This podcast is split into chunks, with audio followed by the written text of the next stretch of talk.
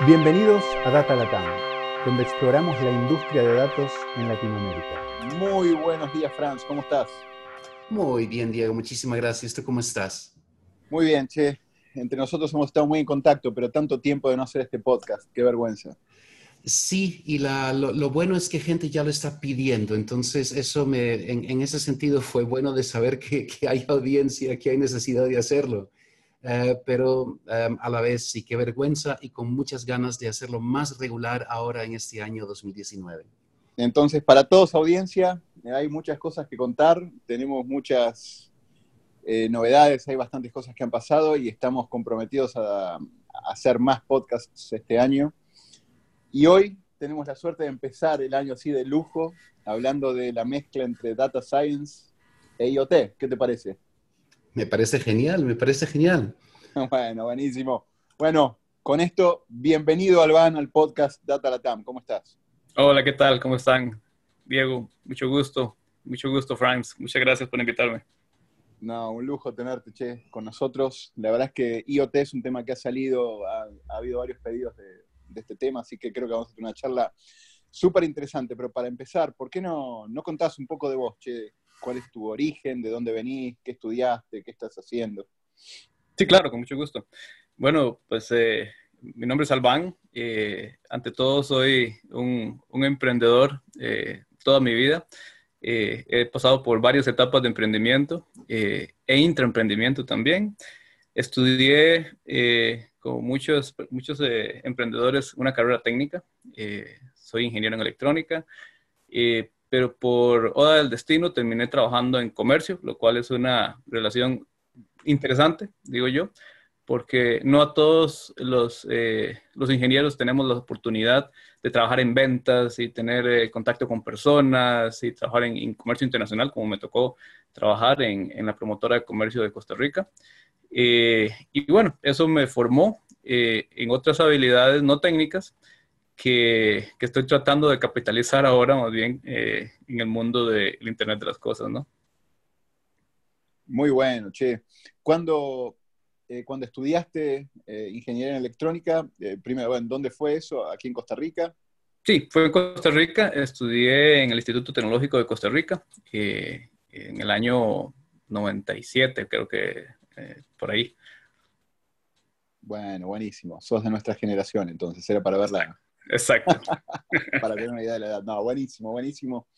Eh, y Albán, ¿por qué no contás ahora acerca de tu empresa actualmente? Ya ahora volvemos al pasado y al presente, vamos a estar girando por ahí, pero para que la audiencia sepa un poco de, tu empresa actual.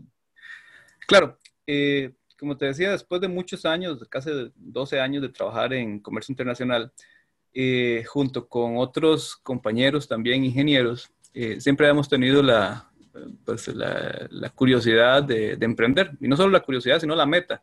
Entre todos habíamos ahorrado eh, diligentemente durante 14 años para en algún momento emprender juntos. Y, pues así lo hicimos. Ya tomamos la decisión y dijimos, no, bueno, ya, este es el momento eh, y esta es la tecnología. Eh, pensamos en aquel momento, y creo que pensamos bien, que apenas hace cuatro años estaba empezando a despuntar eh, la ola del Internet of Things y, dijimos, bueno, si no empezamos a bracear aquí y a, remar, eh, después la ola nos va a pasar y ya no la vamos a tomar. Entonces, tomamos la decisión de cada uno de nosotros renunciar a, nuestros trabajos, eh, tomar los ahorros que teníamos y empezar bootstrapping a, a, formar una compañía del día cero a, lo que tenemos hoy, que es una compañía que se dedica fundamentalmente al desarrollo de propiedad intelectual eh, en software y un poco en hardware también en el área de Internet of Things, eh, con la misión de, desarrollar nuestros propios productos en Latinoamérica y no eh, tener una una mentalidad, este, digamos, de que todo tiene que venir de afuera, sino que aquí, aquí en Costa Rica podemos hacer, aquí en Latinoamérica podemos hacer nuestras propias soluciones eh, y no solo hacerlas para acá, sino exportarlas como lo estamos haciendo a diferentes mercados también. Alban, ¿qué, ¿qué, es eso de Internet of Things, Internet de las cosas? Es algo que se escucha, se lee, pero, pero nos puedes explicar cómo funciona, de qué estás hablando. Sí, bueno, quizás esa es una pregunta interesante porque como en muchas otras cosas, siempre los seres humanos tenemos que acuñar algún nombre para algo que, que, tal vez tiene un concepto muy abstracto. A mí particularmente el nombre de Internet of Things me dice poco o no me gusta mucho. y es por una razón, es porque limita mucho el conocimiento o el entendimiento de muchas personas. Entonces, eh, uno le dice Internet of Things a una ama de casa y probablemente lo que piensa es que puede encender y apagar un bombillo, ¿verdad? Eh, desde el teléfono celular. Ese es como el concepto que más se ha mercadeado, cosas que uno puede automatizar en el hogar y cosas por el estilo. Pero en realidad, el Internet of Things no es otra cosa que la convergencia en la que el Internet se volvió eh, un elemento, un lenguaje universal para comunicar con cualquier cosa, básicamente. Eh, nosotros, como seres humanos, experimentamos esa convergencia mucho antes. Eh, ya hoy por hoy nosotros podemos mandar un mensaje de texto vía cualquier aplicación de mensajes desde un celular de una marca hasta otro celular en otra parte del mundo que es de otra marca y es un hardware completamente diferente. Puede ser uno Android otro puede ser iPhone.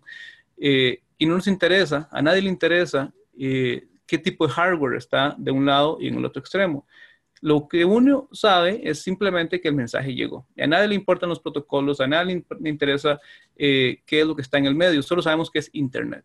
Desde esa misma óptica, el Internet of Things no es otra cosa que el lenguaje universal del Internet al servicio de otras cosas o de otros elementos como los, activos físicos, eh, sí, también cosas del hogar también, pero no solo eso. Eh, y la razón por la que a mí no me gusta tanto el concepto de Internet of Things que se ha mercadeado es porque eh, deja de lado una parte muy importante del Internet of Things y es que el mayor valor que tiene el Internet of Things no es solamente la comunicación o el encender y apagar cosas, sino son los datos que se generan del Internet of Things. Y, eso creo que tiene mucha relevancia para el tema que vamos a tocar hoy. Wow, está bueno. Entonces tu definición es más eso del Internet of Things como el lenguaje universal para conectar cosas. Exacto. Está bueno, che. Me gusta esa redefinición. Eh, y bueno, primero, eh, volviendo un poquito atrás, y quería felicitarte y felicitarlos a vos y a tus socios porque por tanto tiempo pensar en querer emprender y me imagino que siguieron en contacto y estar ahí eh, después de una buena cantidad de años, decir, bueno, ahora es el momento, realmente felicitaciones. Eso es ser metódicos y estar driven y tener un objetivo claro. Y hacerlo en IoT, eh, tal cual, me parece que es un... Eh, tal vez antes de seguir con IoT, ¿por qué? ¿Cómo fue la, discusión? Quisiera meterme ahí en el pasado cuando se juntaron todos y dijeron, bueno, es IoT. ¿Cómo fue esa decisión? ¿Cómo fue esa, esa discusión y qué otras cosas evaluaron en su momento? Me interesa ese proceso. Claro, claro. Bueno, eh, sí, como, como, dices, fue un proceso diligente, fue intencionado. Durante muchos años estuvimos ahorrando eh, y, y, constantemente reuniéndonos y viendo tecnologías y tendencias y cosas, ¿verdad? Eh, pero paralelamente teníamos una cuenta común entre todos y eso pues, no es menor también, ¿verdad? Este, tener la confianza de tener una cuenta de ahorros en la que todos estábamos poniendo nuestro dinero, todos teníamos acceso, era pues parte de, tener ese, objetivo común y claro y, y, un compromiso más allá de, un objetivo. y bueno, pasaron los años, cada uno de nosotros se especializó en diferentes cosas. Eh, trabajamos en, diferentes compañías, compañías multinacionales, compañías locales. Eh, en mi caso, eh, trabajando en una, institución del Estado, digámoslo así, que se dedica a la promoción del comercio internacional. Y, y bueno, en algún momento nos sentamos y en esas discusiones y brainstormings que hacíamos, dijimos, bueno, hay un elemento eh, en el Internet of Things que es muy particular eh, y que a todos nosotros mm, nos, nos, unía. Y es que fue el momento en el que la electrónica llegó a ser un, un, artículo de conveniencia casi para todas las personas en este mundo. Los celulares, todos los dispositivos portátiles, los wearables, son elementos que que antes imaginábamos los ingenieros en electrónica, que podían ser parte del día a día de todas las personas, pero que no pasábamos del reloj, ¿verdad? De bolsillo o del radio que usábamos cada uno de nosotros, eh, eh, de transistores y cosas así. Pero en un momento dijimos, bueno, la electrónica ya le llegó el momento y ahora uno ve a los niños jugando con dispositivos electrónicos y programándolos y, haciendo rutinas de robótica eh, que nosotros si acaso estudiábamos en, en, en la universidad. y dijimos, bueno, esto tiende, tiende a ser algo interesante, ¿no? y también este, nos dimos cuenta de que hay un elemento en el Internet of Things que, que, es, un elemento diferenciador eh, y, y, que no todo el mundo puede entrarle. Y es que cuando uno trabaja en Internet of Things, en realidad está trabajando en un stack tecnológico muy amplio. ¿Por qué? Porque si uno pone solamente a un ingeniero en computación, un ingeniero en software eh, o un programador a trabajar en Internet of Things, cuando lo lleva a la electrónica, no puede, llega a un punto donde no, no, no puede trabajar más allá de su especialidad. Y cuando tiene un ingeniero en electrónica, un ingeniero eléctrico, trabajando en la parte más de low level, de lo más bajo nivel, y le dice, haga una aplicación móvil eh, con una arquitectura moderna, ¿verdad? En, la, nube, etcétera, tampoco puede hacerlo. Y si le dice a los dos, haga un análisis de datos eh, para hacer un modelo predictivo basado en los datos que genera este dispositivo, eh, ninguno de los dos puede hacerlo, tiene que ser un científico de datos. Y entonces nos dimos cuenta que era, el, el IoT era un elemento unificador de muchas disciplinas y que si lográbamos tener un, una compañía que tuviera un poco de cada una de esas cosas en como, y, el IoT como centro, como, como la amalgama que estaba al centro, podíamos tener un, eh, una compañía diferenciada, diferenciada del resto, digamos. No era una compañía de desarrollo de software, no era una compañía que hacía tarjetas en de electrónicas eh, o diseño electrónico, ni una compañía de data science, sino era una compañía de IoT que combinaba diferentes especialidades con eh, las necesidades del mercado al centro, digamos, de, de, nuestra compañía. Sí, qué bueno. Entonces, sí, mezclar cloud, electrónica, datos y poder resolver problemas y generar soluciones. Y de nuevo, vuelvo a felicitarte y ya hablaría esto ahora por una vida pasada mía, pero mucha gente piensa que emprender es, ah, bueno, se me ocurrió, me cayó el rayo, tuve la idea, o y la forma en que lo enfrentaron ustedes de forma tan metódica me parece un ejemplo. Muchos, mucho tiempo de, universidades hablando de emprendedurismo y preparando a, gente, a ingenieros y demás, pero ver esto es como la culminación del éxito de esos esfuerzos porque, pucha, se puede armar de forma metódica y bueno, ahora están hace cuatro años operando, la empresa obviamente es exitosa eh, y tiene a, socios trabajando, pensando, viendo el futuro y bueno, eh, haciendo cosas. Mira, eh, ¿por qué no das algún ejemplo? Yo creo que has, mientras describías todo esto, has dado algunos ejemplos, pero algunos ejemplos lindos que, ilustren bien aplicaciones de IoT o desarrollos IoT que hayan hecho. Y después también nos podemos meter en alguno en detalle, pero creo que eso sería bueno para la audiencia, para bajar todo esto que dijiste a, ejemplos tangibles. Claro, claro. Mira, eh, cuando pensamos también, algo que, que me va a llevar a, esa pregunta que me dices, es que eh, tomamos la decisión de meternos en sectores que realmente tuvieran potencial, ¿verdad? Eh, decidimos por, por, por, esa misma razón no meternos en cosas como domótica, automatización de casas y cosas así, porque ahí está todo el mundo, ¿verdad? Este, en, en los gadgets para las casas y los vehículos y demás, ahí está todo el mundo y todo el mundo quiere meterse ahí. Eh, entonces decidimos más bien meternos en sectores donde la tecnología todavía no ha llegado, no ha llegado, eh, digamos, tan fuertemente. Eh, y donde hay una enorme necesidad de control de datos, de información. y por eso, nuestras primeras experiencias de negocio fueron en el sector de, de manufactura y en el sector agrícola. y esto es bien interesante porque eh, si lo piensas bien, Latinoamérica es, es como, como la granja del mundo, ¿verdad? Este, se producen millones eh, de, de, dólares en, en, productos agrícolas en Latinoamérica, pero no necesariamente la producción eh, per se es una producción eh, digamos, precisa, con alta productividad y demás. Y entonces ahí decidimos tener un brazo y empezar a desarrollar productos ahí. Eh, buscamos, evidentemente, a las compañías grandes acá, le hicimos nuestro pitch de ventas, ¿verdad? Como todo emprendedor, y encontramos oportunidades realmente de implementar soluciones de IoT, tanto en manufactura como en agroindustria. Y eh, bueno, eso me lleva tal vez a algunos de los ejemplos que me puede ayudar a, eh, digamos, a, a, mostrar un poco qué es esto de IoT, ¿no?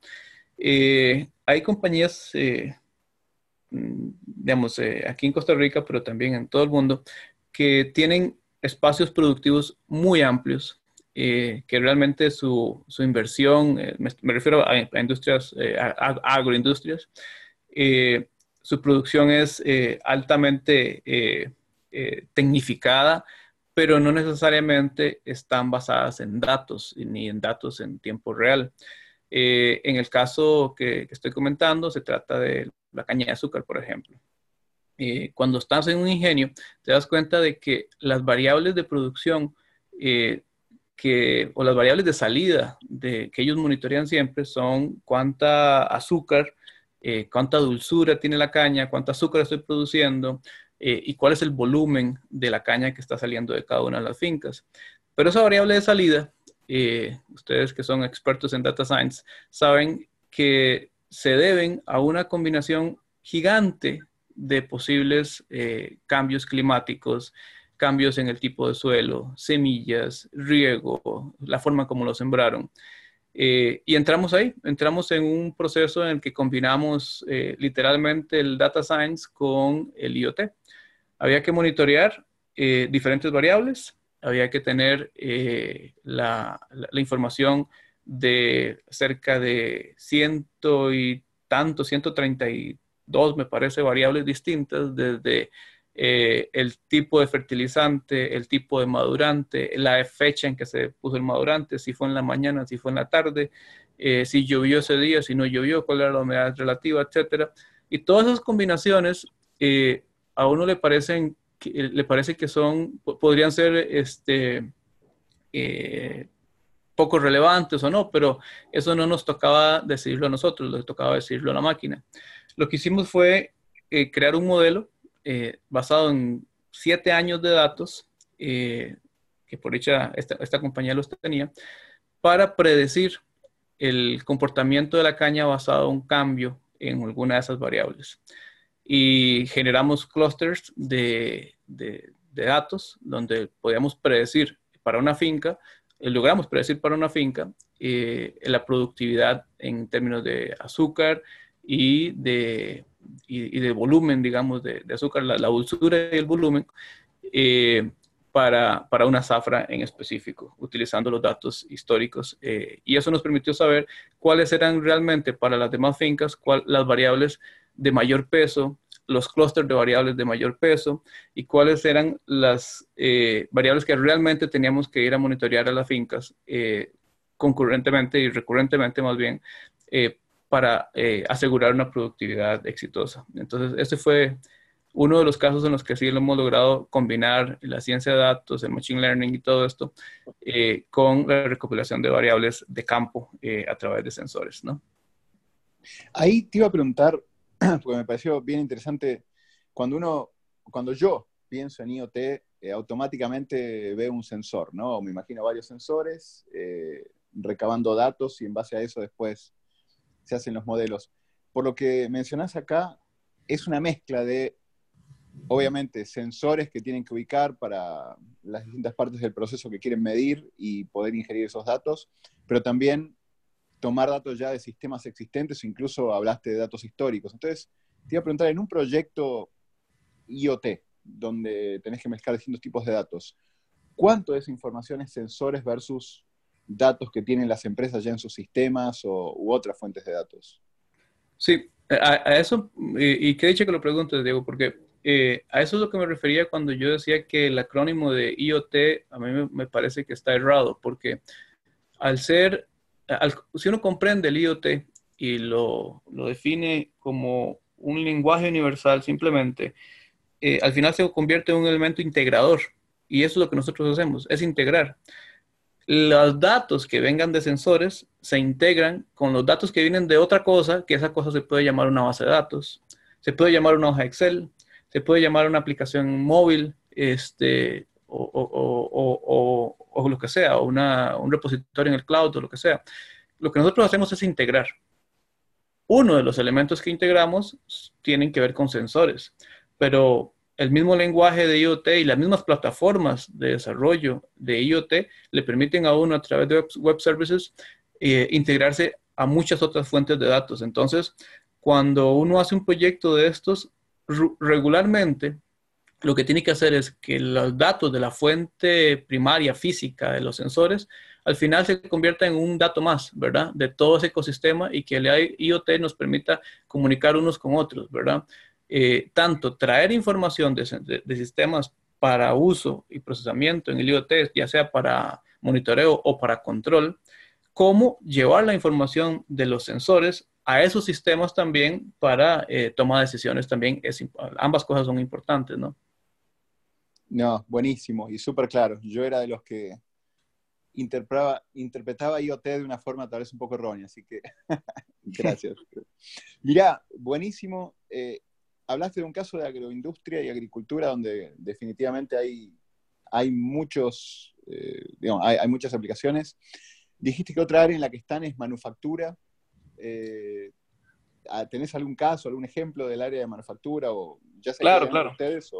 Claro, tengo, tengo casos. Este, uno de los, de los casos más, más bonitos que nos, nos, ha llevado a tener un producto propio, de hecho, eh, tenemos un producto que le llamamos Hunter.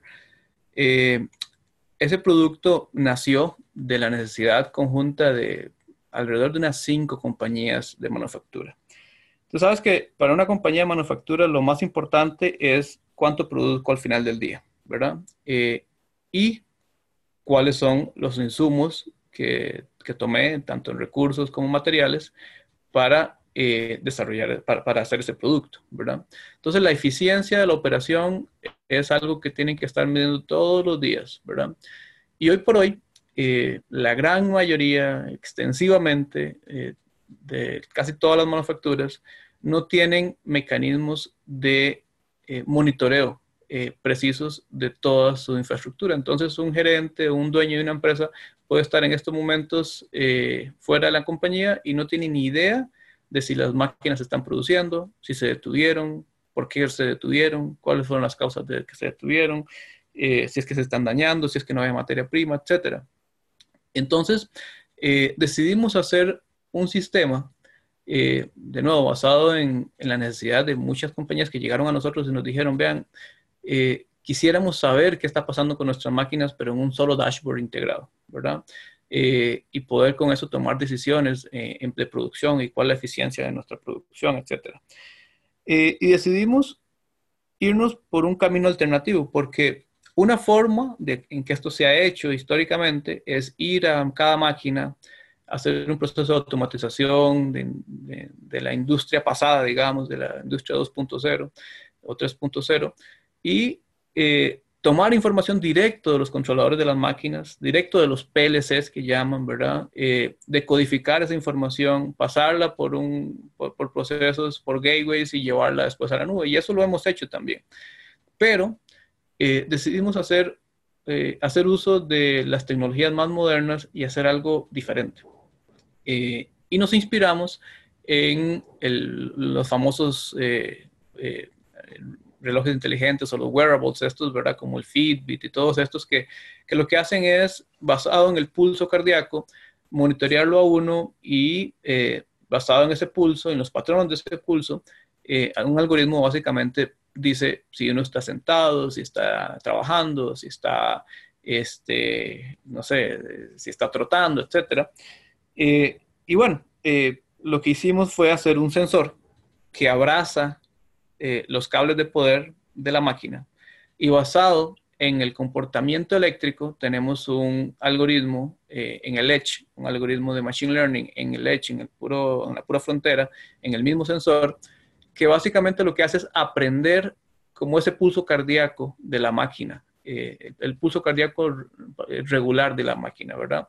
Y los diferentes estados. Así como uno está trotando y el otro está este, sentado, etcétera. Este, en el caso de los humanos, nosotros lo que hacemos es decir, bueno, esta máquina está corriendo o está encendida y no está trabajando o está trabajando pero no tiene producto, no tiene carga. Eh, identificamos, en algunas empresas hemos identificado más de 10 diferentes estados de cuanto al producto, lo cual es relevante porque de acuerdo a cada producto tiene desgastes diferentes, la máquina, etc. Y hoy por hoy, ese producto lo hemos colocado en más de 12 compañías ya. Eh, es un sensor eh, muy sencillo, muy simple, inalámbrico, que básicamente lo que hace es eso, es un wearable para una máquina que utiliza Machine Learning para decodificar estados. De manera que en cuestión de dos horas se lo ponemos a una máquina eh, y no tenemos que ir a decodificar sus eh, protocolos internos, sus códigos de máquinas y demás para saber lo que está haciendo. Eh, y lo podemos conectar desde una licuadora hasta una máquina industrial de las más sofisticadas. Simplemente lo que hacemos es trasladar esa información a dashboards informativos y lo vendemos como un servicio a, clientes finales, eh, básicamente un modelo de suscripción en la nube. Entonces, eh, es, una de las experiencias más, más lindas que tenemos y de nuevo, que cumplen nuestra misión de, ser una compañía que, que, desarrolla productos innovadores, eh, diferentes, utilizando de tecnología nueva, ¿no? Qué buen caso. que Entonces se inspiraron en el Fitbit. ¿Cómo se les ocurrió que, es decir, me imagino que mientras más cables tenga una máquina, más información, más variedad y más, más eh, correcto puede ser análisis? ¿O cómo? Contame más, me parece súper interesante, desde la inspiración de Hunter hasta cuándo es que funciona mejor, peor, cómo lo que puedas contar, bienvenido, me parece interesantísima la idea. Claro, eh, bueno, al, final fue una, una, decisión técnica también, ¿no? Este, queríamos hacer un producto universal, porque teníamos cinco compañías que querían un producto, pero unas compañías hacían inyección de plástico, otras hacían troquelado de piezas metálicas, eh, otros tenían una combinación de, de máquinas desde CNCs, eh, máquinas de, de, de, embutido, etc. y no podíamos hacer un sistema no queríamos hacer un sistema tradicional que tuviera que ir y tener un, tiempo de instalación de semanas, ¿verdad? Eh, y configurar y hablar los códigos de cada máquina, etcétera, porque eran sistemas tradicionales que, todo el mundo tiene eh, y, que, que son sumamente caros de implementar. Queríamos tener algo que si bien es sencillo y es simple y la información que da es simple, eh, en la simpleza está, está el poder, ¿no? Porque le damos al cliente en cuestión de dos horas un salto cuantitativo en la industria 4.0. O sea, llegamos, no tienen nada, se los conectamos a las máquinas, los entrenamos y al día siguiente tiene un dashboard con la información de todas sus máquinas. Eh, eh, aun y cuando es una parte de, la información que podría tener, porque podríamos tener muchas más y en algunos casos le hemos integrado cámaras automáticas, eh, sensores de temperatura y cosas adicionales. Lo cierto es que de la noche a la mañana el cliente sale con una aplicación en su mano, en su celular, eh, con la que puede monitorear toda la producción y saber si el día anterior sus máquinas estuvieron trabajando un 70%, un 60%. Y tenemos clientes que cuando llegamos, los reportes de producción decían que las máquinas estaban corriendo el 95% todos los días. Eh, y después de la implementación nos dimos cuenta que estaban por debajo del 50 en algunos casos. Entonces, hasta decisiones de inversión eh, han tenido que ser modificadas porque básicamente no se ocupaban más máquinas, digamos, sino lo que se ocupaba era hacer más efectivo el proceso de, producción y cosas por el estilo. Eh, y evidentemente, después de que la gente también se ve eh, monitoreada, al final lo que tienen es un supervisor electrónico, ¿no? Eh, y cuando se siente monitoreada, también hay un incentivo para, para sacar más provecho de, de los tiempos productivos de la máquina, ¿no? Y bueno, eso nos llevó también a, a otras, a, otros módulos de otros componentes de, de esta solución, que, es, que algunos ya los hemos desarrollado, otros estamos desarrollándolos, pero tenemos eh, módulos muy interesantes en los que, por ejemplo, el, operario mismo tiene que reportar, el, sistema va documentando automáticamente los paros de producción eh, y el operario al final de los turnos tiene que documentar la causa raíz de ese paro de producción y basado en eso tienen eh, inmediatamente los, los gerentes tienen la información de, de si la máquina está, está fallando por muchos paros por causas mecánicas, lo cual es un indicio para mantenimientos preventivos, por ejemplo, o si eh, lo le dice información a producción de si la máquina está detenida por, recurrentemente porque hay un cuello botella antes de ella, o porque no hay materia prima, o porque algo de la planificación no está bien. Eh, es, esto nos ha llevado a meternos en el mundo de la, manufactura, no solo con este producto, o sea, al final lo ponemos muy rápido, pero los clientes empiezan a decir, bueno, y ahora necesito esto otro, y esto otro, y esto otro. Y eso nos ha permitido entender que la manufactura está deseosa de aplicaciones rápidas y fáciles eh, que les puedan hacer su proceso mucho más eficiente. Mira, Alban, está súper interesante lo que cuentas y yo no paro de pensar al escucharte hablar de la diversidad de personas, diversidad de herramientas, diversidad de, plataformas que debes estar usando. Ya que estamos en un podcast de, ciencia de datos, si, te enfocas en esa parte, en la parte de, la gestión de datos, de cómo lo jalas desde donde están hasta a través del análisis al dashboard, ¿qué, herramientas están usando ahí? ¿Qué lenguajes están ahí? ¿Cómo, cómo hacen esa parte?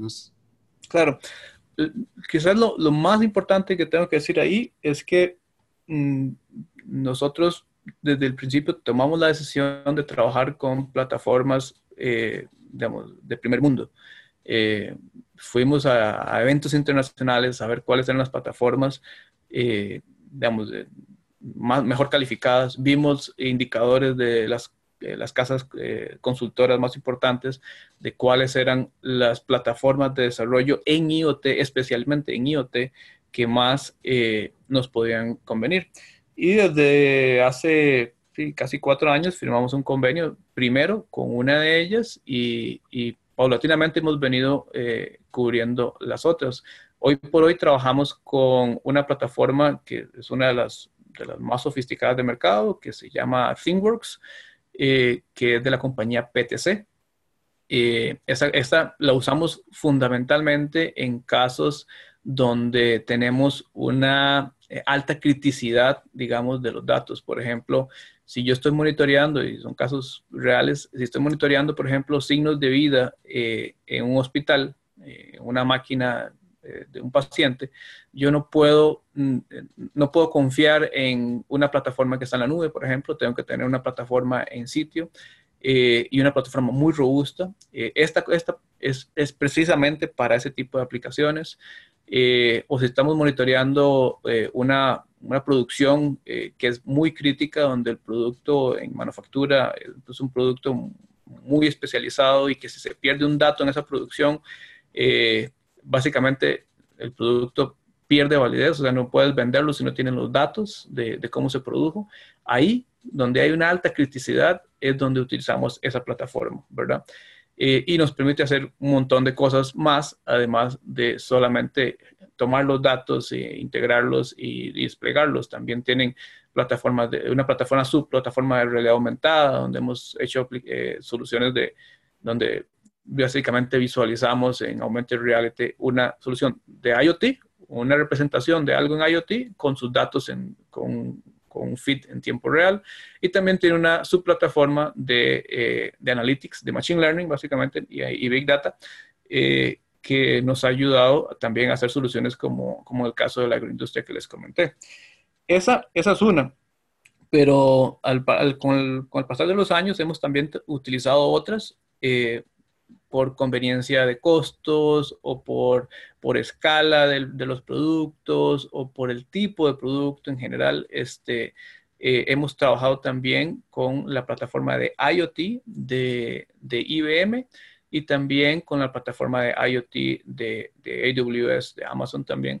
Eh, y cada una tiene sus, sus particularidades, sus bondades, eh, y al final no nos casamos con una o con otra, sino que lo que hacemos es como les dije, somos como, como un cirujano, digamos, que tiene que tomar la mejor herramienta en, el caso, en cada caso, ¿verdad? Eh, y basado en, una decisión de, de, técnica y de negocios, tomamos la decisión de cuál es la plataforma para ese producto, ¿verdad? Claro, entiendo. Alban, em, casi nos pasa con todos los que entrevistamos aquí, que ya pronto sentimos que podemos seguir hablando el resto del día, pero aún si lo tuviéramos, no nos sirve para un podcast. Entonces, para, para ir cerrando un poquito, um, ¿cómo ves tú el, el, futuro de IoT a dónde va? Y paralelo a eso, ¿cómo te mantienes al tanto? Entonces, ¿cómo ves el futuro y cómo tú te informas de, de ese futuro y dónde va la industria en términos de blog posts o conferencias? ¿Cómo, ¿Cómo te llega ese tipo de información? Claro. Eh, yo, yo, visualizo el futuro del IoT, eh, quizás no es tan mágico como, como uno lo podría pensar, porque yo lo que visualizo es que la gente no lo va a percibir. Eh, en la medida que una tecnología se vuelve ubicua y, la gente no se da cuenta que la está usando, significa que es exitosa. Eh, yo regularmente hago la consulta a las personas en, conferencias y demás, y les digo, ¿cuántos de ustedes usan IoT diariamente? ¿Verdad? Y nadie me responde, ¿verdad? Dicen, no, no, no, me, no, se imaginan cómo lo usan. Pero después les pregunto eh, cómo llegaron en sus vehículos eh, por la autopista, si pasaron por un peaje o no pasaron por un peaje. Y, muchos de ellos tienen dispositivos para, digamos, para pasar automáticamente por, por los peajes, ¿verdad? Eh, les digo, ¿y cómo pasaron ustedes por los peajes sin, sin, tener una conectividad en su vehículo, ¿verdad? Este, al final de cuentas, el medio por el cual yo llego y paso por un peaje, mi vehículo detecta o el sensor detecta que yo tengo y va y se conecta a la red y, ve que tengo eh, saldo en mi, en mi cuenta eh, y, y, me permite pasar, al final eh, es IoT, ¿verdad? Es, integración de cosas, es integración de datos, es eh, control eh, y en cuestión de segundos sucede, ¿verdad? Pero la gente lo usa y no se da cuenta. Yo me imagino que tanto en manufacturas como en, en, smart cities, en todo, la gente lo va a empezar a utilizar muchísimo, pero muchísimo, pero no se va a dar cuenta. Esa, es mi idea de futuro, que la gente no ni siquiera sepa que está utilizándolo y que, y que pueda eh, sacarle provecho sin ni siquiera decir que eso es IoT, ¿verdad? Eh, quizás no es tan eh, mágico como decía, para, pero para nosotros los que trabajamos en esto, lo importante es poder dar una solución que la gente realmente utilice y que, que, le saque provecho, ¿no? Bien. Claro. Y, y, tal vez, yendo a la pregunta que ha hecho Franz, fue buenísimo y se ve muy, muy interesante, aunque sea menos glamoroso, es la forma en que vamos a, estar metiéndonos cada vez más en IoT. Eh, para cerrar, Alban, eh, ¿cómo haces? ¿Vas a eventos para mantenerte al día? ¿Qué, ¿Qué, le recomendarías a alguien interesado en IoT? Leer, a quién seguir en Twitter, ¿Qué, ¿cómo te mantienes al día? Sí, hay, hay, hay dos cosas y, y, y, las dos son complementarias. Una es que, bueno, yo veo evidentemente más la parte comercial de la compañía, ¿verdad? Y, la visión y la dirección. Y sí, participamos en, en eventos, eh, especialmente eventos de, de, partners, ¿verdad? Que, que, que, nos, nos dan espacios, digamos, para, para, para, conocer lo que están haciendo y, y, las tecnologías nuevas que están saliendo y cosas por el estilo. Eh, y eso sí, lo, le da a uno cierto awareness, ¿verdad? De lo que está pasando y cuáles son los competidores y, por dónde va la tecnología. Eh, sin embargo, yo la verdad que tengo que, tengo que decir que la disponibilidad de información en Internet hoy por hoy es tan amplia eh, que bien uno se puede informar si tiene el método correcto para hacerlo. En nuestro caso, en la compañía, tenemos digamos, si se puede llamar un método, ¿verdad? Es más, es más una práctica, digamos, que hemos adoptado casi que sin, sin, una, sin una dirección, eh, digamos, de parte de la, de la, gerencia, sino más bien como, como algo que todos hemos hecho. Y es que mantenemos sesiones eh, los viernes, que le llamamos Innovation Friday, en las cuales cada uno de los muchachos tienen eh, un buen espacio todo el día o, o, medio día para investigar, para proponer cosas nuevas, para ver cuáles son las tecnologías nuevas que están saliendo y hacemos pequeños retos de, viernes y al final del día todos llegan y presentamos o, todos presentan, en mi caso eh, no, no, presento cosas técnicas, sino más bien cosas de negocios y todos presentamos las cosas que hemos encontrado durante ese día. Eh, debo decir que ha sido más eh, enriquecedor y más intenso y más actualizado lo que hemos logrado aprender nosotros por nosotros mismos, basado en la investigación cruzada de todos, que lo que hemos llegado a, aprender en, las ferias. A veces he llegado a una feria eh, y, me he encontrado con cosas que nosotros estábamos viendo seis meses atrás que podían hacerse, ¿verdad? Eh, y me ha llamado la atención que, por ejemplo, la primera aplicación de realidad aumentada que hicimos nosotros con IoT, la hicimos en el 2015. Y hace algunos días fui a, una feria, en este caso era local, y, y, venía un conferencista extranjero y dijo que eso era lo, último que había en IoT, ¿verdad? La realidad aumentada eh, con, este, con, combinada con IoT. Entonces, no sé, me parece que, también hay una, una, cierta este, eh, habilidad de self-learning, digamos, de autoaprendizaje que tenemos todos que desarrollar, eh, porque a veces esperamos simplemente ir al evento y que nos muestren todo, ¿verdad? Eh, y yo creo que eso es una actitud que es un poco pasiva tal vez y que quizás nos pone no a la vanguardia, sino más bien de eh, como, como espectadores, como, como followers, eh, que vemos, digamos, pasar lo que ya desde hace un año se estaba planeando en alguna compañía. Eh, me parece que tenemos que ser un poquito más ambiciosos todos y, y, forward thinking, digamos, de, de, de, lo que viene y lo que se podría hacer. Y eso es lo que tratamos de hacer nosotros con estas sesiones. Alban, un lujo, che, qué final y tenés toda la razón. Al final creo que sí, siempre es obviamente sano informarse y demás, pero lo que estás haciendo como práctica en la empresa, eh, los Innovation Fridays y que la gente misma esté buscando ese tiempo para ver en qué innovar, definitivamente es la forma de, eh, de generar esa innovación y de estar liderando.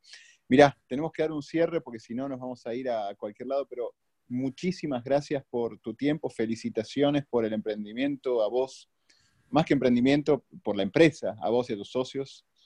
Eh, y, bueno, vamos a seguir en contacto y obviamente espero que te vuelvas a sumar en algún próximo podcast de Data Latam. Será un placer y ha sido un verdadero gusto estar aquí con ustedes. La verdad que, que muy interesante esta iniciativa y, y espero acompañarlos próximamente. Buenísimo. Chao, Alvar, muchas gracias. Hasta luego, chao. Gracias por acompañarnos en nuestra exploración del mundo de ciencia de datos en este Data Latam Podcast. Cada dos semanas encontrarás un nuevo episodio en datalatam.com o iTunes. Si te gustó este podcast, déjanos comentarios en Facebook.